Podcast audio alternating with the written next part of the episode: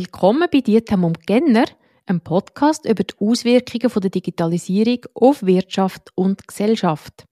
Heute nehmen wir manipulative Geschäftspraktiken näher unter die Lupe, denn die begegnen uns online regelmäßig. Mein Name ist Cornelia Diethelm, ich bin Expertin für digitale Ethik und Unternehmerin. Und ich bin Sarah Genner, Expertin für Digitalthemen und New Work. Ja, Sarah, zum Anfangen, was beschäftigt dich im Moment? Mich beschäftigt vieles, aber besonders das Thema von Organisationen im digitalen Wandel. Da habe ich im Moment verschiedene Kundschaft, wo sich am entwickeln ist in der digitalen Transformation und da geht es auch um gesamtstrategische Themen. Wie kann man die Ziele erreichen? Was sind digitale Aspekte vom Ganzen? Wie kann man das aufgleisen mit Mitarbeitenden, mit Strukturen in der Organisation? Das sind so Aufträge, die mich im Moment gerade beschäftigen. Und du? Ich bin im Moment gerade ein bisschen stark auf LinkedIn unterwegs und habe auch gemerkt, weil ich halt regelmäßig auch Themen, die mir wichtig sind, äh, dokumentiere, ist es ein bisschen schade, wenn das weg ist. Und darum habe ich jetzt auf der Website einen Blog gemacht, also dass ich auch die Texte in meinen Blog kann über transferieren, so bleibe ich bestehen oder könnte von der Website aus natürlich gelesen werden. Persönlich hat es mich natürlich auch riesig gefreut, dass ich von LinkedIn den Badge Top Voice bekommen habe. Also das heißt, mit dem dort LinkedIn Fachpersonen auszeichnen, Persönlichkeiten, die einfach auf LinkedIn ihr Wissen teilen, wo von der Community geschätzt wird. Also das hat mich sehr gefreut, aber man darf sich natürlich auch nicht zu viel darauf einbilden. Du darfst dir auf jeden Fall etwas darauf einbilden, Cornelia. Du bist eine von denen, die sehr aktiv ist auf LinkedIn und das sehr wertschätzend immer Kommentare schreibt. Also darum herzliche Gratulation zur Top Voice. Ganz, ganz herzlichen Dank, liebe Sarah. Das ist wirklich nett von dir. Ich kann übrigens jetzt auch zum heutigen Thema, zu den manipulativen Praktiken, lustigerweise über LinkedIn ein aktuelles Beispiel. Und zwar haben wir jemanden über Direct Message eine Information zukommen lassen. Sie haben jetzt gerade gesehen, dass sie eigentlich mein äh, Profil noch könnte verbessern auf LinkedIn, sodass es noch authentischer wäre soll doch mal darüber reden. Und dann habe ich zurückgeschrieben, das ist sehr nett, aber nein, möchte ich nicht. Ich will dann nicht jede Best Practice anwenden, sondern ich will es jetzt einfach so machen, wie es für mich stimmt. Und dann hat sie zurückgeschrieben, das ist überhaupt kein Problem. Viele Unternehmen möchten dann nicht wachsen und auch nicht auf dem heutigen Markt erfolgreich reagieren. Das ist absolut in Ordnung. Ich soll mich einfach melden, wenn es so weit ist. Und das ist so ein typisches manipulatives Muster. Da wird mir schlechtes Gewissen gemacht. Da wird Unsicherheit ausgelöst. Ich weiß nicht, Sarah, wenn ist dir vielleicht das letzte Mal so etwas Manipulatives über den Weg gelaufen? Ja, auf LinkedIn im Direct Messenger treffe ich auch ständig so Sachen an. Also es ist so verrückt, was da für automatisierte Anfragen und Marketinggeschichten laufen. Das finde ich persönlich sehr, sehr unangenehm und ich bin da ständig Leute am stumm schalten und sie gehen ja dann nicht auf und dann sieht man ja, dass auch wenn man viermal nicht reagiert hat, dass sie da immer noch weitermachen und man sieht dann, das sind irgendwelche Maschinen im Hintergrund, die einem versuchen, da in etwas reinzubringen, damit man eben zu ihrer Kundschaft wird. Aber meistens treffe ich das halt schon an auf Social Media. Social Media äh, Firmen haben ja schon lange den Ruf, dass sie eigentlich versuchen, auch möglichst lange auf der Plattform zu halten mit ganz verschiedenen Praktiken, wo auch teilweise ethisch ein bisschen verwerflich sind.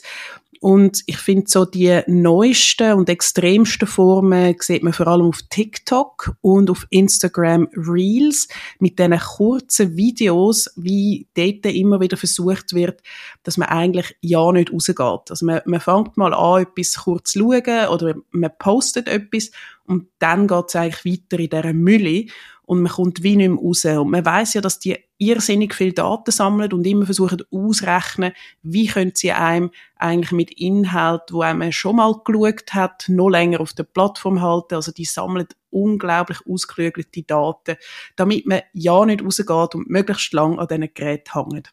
Ja, Social Media ist natürlich vor allem auch schlimm, weil dort tun wir natürlich auch jüngere Leute ansprechen und ihnen ist es ja wichtig, mit den Peer Groups, mit den Freunden verbunden zu sein. Darum sind wir da auch ein bisschen süchtig machende Praktiken. Also es ist natürlich auch von der Verhaltenspsychologie her gesteuert, dass man dort sehr viele Informationen hat. Wie funktioniert es, damit wir eben dort bleiben, dass wir nichts verpassen wollen. Da gibt es ja auch einen eindrücklichen Film, wo man sicher wird verlinken. Der Social Dilemma, der ist sicher ein bisschen sehr äh, überspitzt, sagen wir mal so, aber er regt sicher zum Denken an und er zeigt einfach, wie das ganz bewusst gemacht worden ist. Und darum natürlich auch das harte Wort manipulative Geschäftspraktiken, weil es ist kein Zufall. Es ist wirklich ein Handwerk. Es wird ganz bewusst geschaut, wie kann man uns lang bei der Stange behalten, wie kann man uns zu einem Verhalten motivieren oder herstupsen, wo wir so nicht möchten, wo uns zum Teil sogar eben negative Konsequenzen äh, einheimsen. Das kann eben gesundheitliche Probleme sein, das kann aber auch sein, dass man sogar ähm, einen Nachteil hat, weil man vielleicht ein Abo, ein teures abschließt, wo man so nicht möchte, oder dass einem eben, wie das Beispiel vorhin bei LinkedIn, ein schlechtes Gewissen gemacht wird und man eigentlich aus einem negativen Druck raus zu etwas einwilligt. Also die ja, Möglichkeiten, uns quasi zu manipulieren, sind recht groß. Und manipulieren ist natürlich nie ethisch, weil es untergrabt unsere Selbstbestimmung. Also wir wollen selber entscheiden, was gut ist für uns wir fühlen uns ja als mündig, wir wissen, was am besten ist für uns. Aber wenn man natürlich so auf die psychologische Ebene geht, dann kann man das zum Teil austricksen. Du sprichst die psychologische Ebene an. Da spielt ja, glaube Neuropsychologie auch eine große Rolle. Man redet ganz häufig davon, dass das Dopamin in unserem Hirn aktiviert wird oder im Belohnungszentrum vom Hirn versuchen eigentlich die Firmen unseren Dopaminspiegel hoch zu behalten. Oder das heißt, dann haben wir unbewusst ein angenehmes Gefühl, wenn wir dann wieder einen neuen Like bekommen oder das Gefühl haben, wir haben das Schnäppli ergattert in, in einem Online-Shop oder bei all diesen Aktionen wie Black Friday und wie sie heißen oder wo dann da recht beworben werden. Und das ist natürlich ein alter Trick, wo eigentlich aus der Gambling-Industrie kommt, oder? Das ist ja das Interessante. Es hat das Buch gegeben über äh, Las Vegas und die ganzen Spielautomaten und wie die eigentlich ihre Automaten umgestellt haben. Oder wo man ganz lang ist, haben die Maschinen, die Gambling-Maschinen eigentlich so funktioniert, dass man recht lang hat müssen spielen, also Geld reinrühren, bis man irgendwann mal einen grossen Gewinn gemacht hat. Und die Hoffnung auf den grossen Gewinn hat die Leute spielen lassen, also vor allem die Spielsüchtigen dann halt. Und dann haben die angefangen, auf Basis von psychologischen Experimenten die Maschine so umstellen, dass sie häufig einen kleinen Gewinn auszahlt haben und gemerkt haben, dass die Leute länger spielen und eben dann halt auch mehr Geld ausgeben am Schluss, wenn sie eben die kleinen Gewinne auszahlen und zwar häufiger und schneller. Von dem haben dann eben die Silicon Valley, die Digitalfirmen gelernt, die haben das Buch gelesen, Addiction by Design, wo eben über die Gambling-Industrie ist und haben gemerkt, ah, wenn wir bei diesen Plattformen möglichst oft so kleine Belohnungen ausspielen, wie eben zum Beispiel Likes oder halt so überhaupt die Interaktion fördert, dann bleibt der Dopaminspiegel eben hoch bei den Leuten. Sie wollen wie nicht raus. Sie wollen auf diesen Plattformen bleiben. Wir können ihnen mehr Werbung anzeigen. Wir können mehr Daten sammeln, um nachher wieder gezieltere Werbung zu verkaufen. Und das sind natürlich schon üble Sachen. Das beschäftigt mich seit Jahren. Ich habe auch über das Thema teilweise geschrieben und ich versuche über das immer wieder auch ein bisschen zu reden und die Leute sensibilisieren es ist so, wir sind vielleicht auch manchmal ein bisschen schwach, oder? Und kommen in so einen Modus rein, wo wir auch uns ablenken lassen oder uns wie nicht mehr können vom Handy und von diesen Social Media Kanälen und so weiter. Aber da ist wirklich eine Industrie dahinter, da ist sehr viel Geschäftsinteresse dahinter, wo eben möchte auch Geld machen mit unserer Aufmerksamkeit. Ja, es gibt ja so Apps, die dann gratis sind, aber du hast nachher irgendeinen Anreiz, dann so die In-App-Käufe tätigen, die sind auch relativ äh, günstig, oder? Man tut dann vielleicht irgendein zusätzliches Kleid, zusätzliche Waffen oder irgendetwas noch posten und der einzelne Betrag ist klein, aber summiert sich dann. Also geben wir dann gleich relativ viel Geld aus. Oder das andere auch, dass man es mit sozialen Aspekten verknüpft, also dass man eigentlich als Gruppe vielleicht irgendeinem Wettbewerb teilnimmt oder dass man Ranglisten hat. Also ich mache ja jeden Morgen am Duolingo, da plötzlich läuft wieder ein Wettbewerb mit Leuten, die ich kenne, die auch auf Duolingo sind und dann kannst du dagegen gegenseitig wieder Punkte schicken. Das heißt, dann tust du dann länger lernen, als du überhaupt willst. Und klar kann man jetzt sagen, beim Französisch ist es ja kein Problem. Du kannst nicht genug Französisch lernen. Aber es ist Zeit, die einem frisst und wo man eigentlich in dem Moment nicht mit dem verbringen Und wenn wir vielleicht noch auf etwas anderes äh, sprechen kommen, wenn wir so Richtung Online-Shops gehen, dort sind ja das auch die äh, manipulativen Designstrategien sehr weit verbreitet. Also die EU hat zum Beispiel vor einem Jahr auch über 300 so Online-Shops angeschaut und hat gesagt, so die drei Top-Themen sind zum Beispiel, dass ein falscher Countdown-Zähler auf der Online-Plattform ist, also dass man dann in einem Shop einfach sieht, ah, es haben nur noch so und so viele Produkte, aber stimmt eben nicht, aber es führt zu, zu einer Verknappung. Du hast das Gefühl, du musst jetzt sofort reagieren. Mir ist das mal passiert, als ich in so einem luschen Ticketshop zwei Tickets gekauft habe. Ich habe dort auch irgendwie gefunden, boah, jetzt kommt die auf Genf und dann muss ich sofort zugreifen. Also so die, die Urgency, also so ein Dringlichkeitsgefühl auszulösen, das funktioniert wahnsinnig gut. Man will nichts verpassen, man hat das Gefühl, es ist eine Chance und dann packt man zu. Und es gibt Software, wo man das wirklich kaufen kann. Man kann die Timer einstellen. Das sehen wir zum Teil auch bei Webinars wenn es heisst, hey, es sind nur noch fünf Plätze.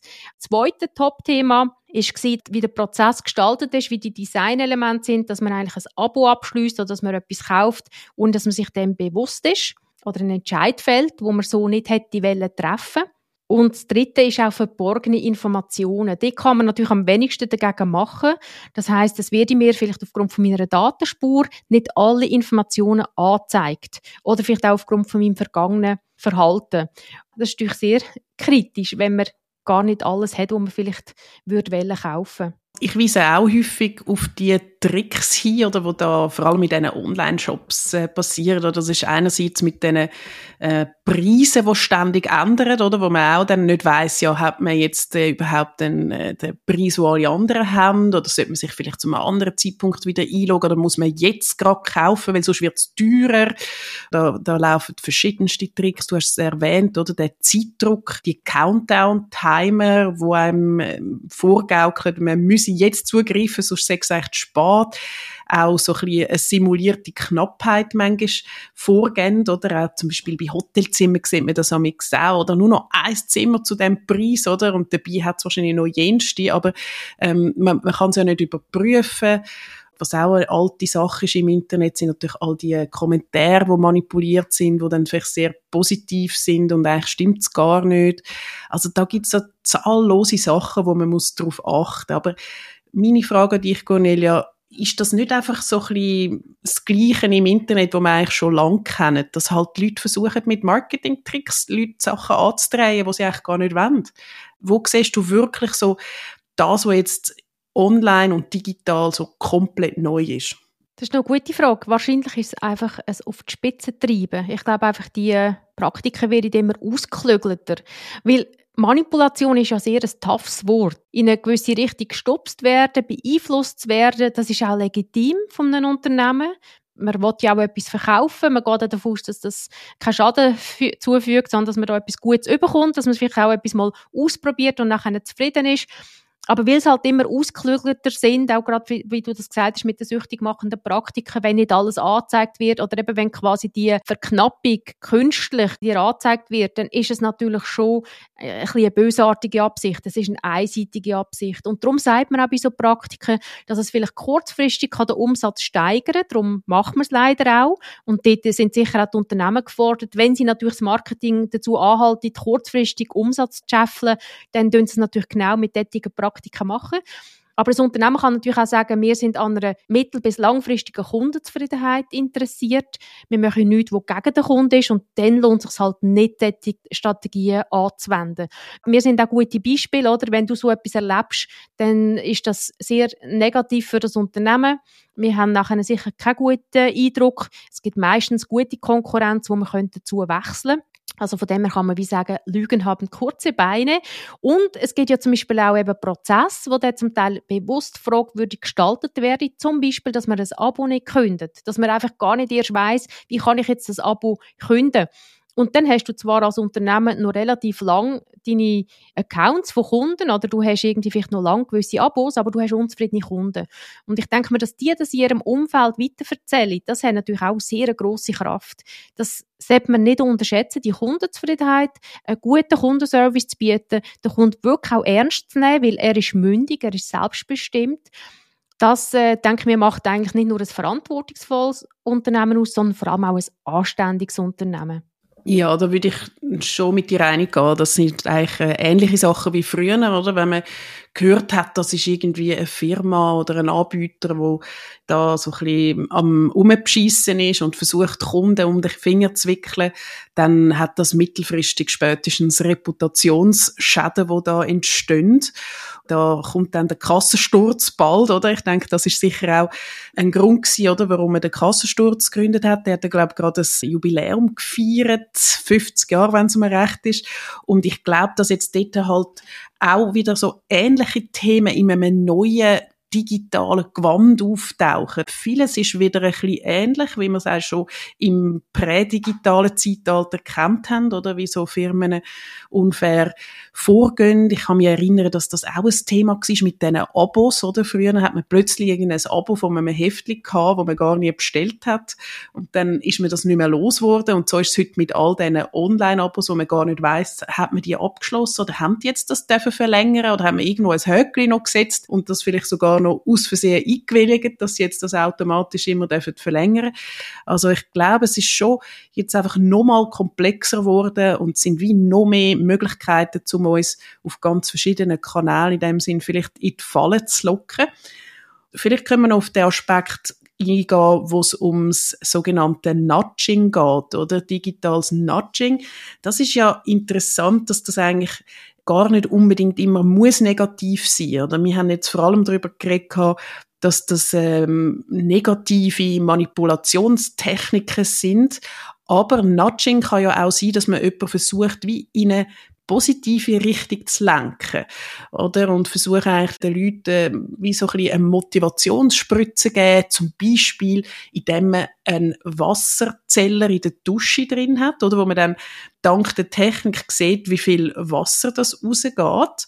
Und man hat ja dort zum Beispiel können messen, dass wenn die Leute das effektiv sehen, mit der Technik, dass sie dann automatisch anfangen, weniger Wasser zu verbrauchen. Also das wäre jetzt zum Beispiel so ein Nudgen in eine Richtung, vor allem in den Regionen, wo das Wasser knapp wird, wo interessant ist, die Leute in so eine Richtung zu lenken. Und so ist es auch interessant, dass es oder zum Beispiel in Stanford, das ist ja die große technische Universität in Kalifornien, wo auch viele von diesen Silicon Valley Pionieren auch studiert haben.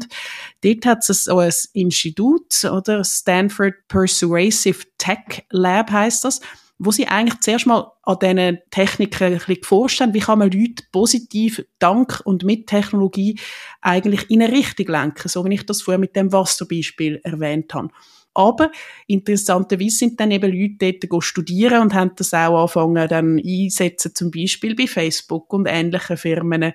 Und so hat es so ein bisschen wie die zwei Komponenten von dem Nudging. Ja, wie du sagst, man kann etwas auch nicht einfach nur neutral gestalten. Also man muss entscheiden, wie soll jemand durch die Website durchkommen wie können wir es jemandem erleichtern, zu sagen, will ich die Daten geben oder nicht? Und in dem Sinn sind das alles bewusste Entscheid.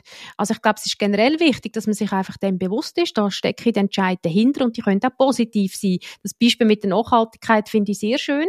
Ich sehe es nur schon bei meiner App im Französisch, habe ich jetzt vorhin etwas Negatives gesagt, aber es sind natürlich kurze Sequenzen, dass, äh, dass ich Punkte kann sammeln kann ja, dort gibt es durchaus auch Sachen, wo ich muss sagen, ich würde im klassischen Sinn vielleicht nicht am Morgen rasch Französisch lernen, aber mit ein paar Anreizen, die aber immer noch in einem verträglichen Maß sind. Also so, dass ich es eben als positiv empfinde, kann es wirklich mich zu etwas ähm, motivieren, was ich gut finde. Auch im Gesundheitsaspekt ist es ja so.